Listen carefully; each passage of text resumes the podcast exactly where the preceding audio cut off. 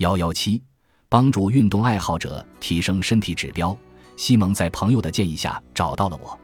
他时年四十岁，每周骑行一百五十至二百英里，身材苗条，肌肉强健。一开始，他只想提升自己的运动能力，但测试结果表明，他可能无法健康长寿的度过一生了。他的低密度脂蛋白胆固醇水平非常高，而高密度脂蛋白胆固醇水平却比较低。它携带着载脂蛋白异基因，该基因通常被称为阿尔茨海默病基因。实施植物悖论饮食计划后，西蒙的体脂下降了百分之八。体重减轻了八磅，他的低密度脂蛋白胆固醇值从一百零七降至四十七，进入了正常范围。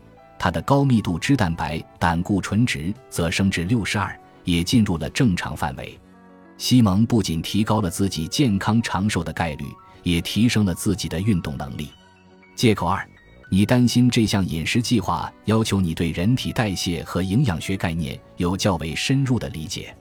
好消息是。我治疗过很多患有唐氏综合征或存在其他智力问题的患者，并且取得了很好的效果。尽管本书有助于你理解植物悖论饮食计划行之有效的原因，但它对你是否有效，主要取决于你是否仔细了解并严格遵守我列出的那两份食物清单。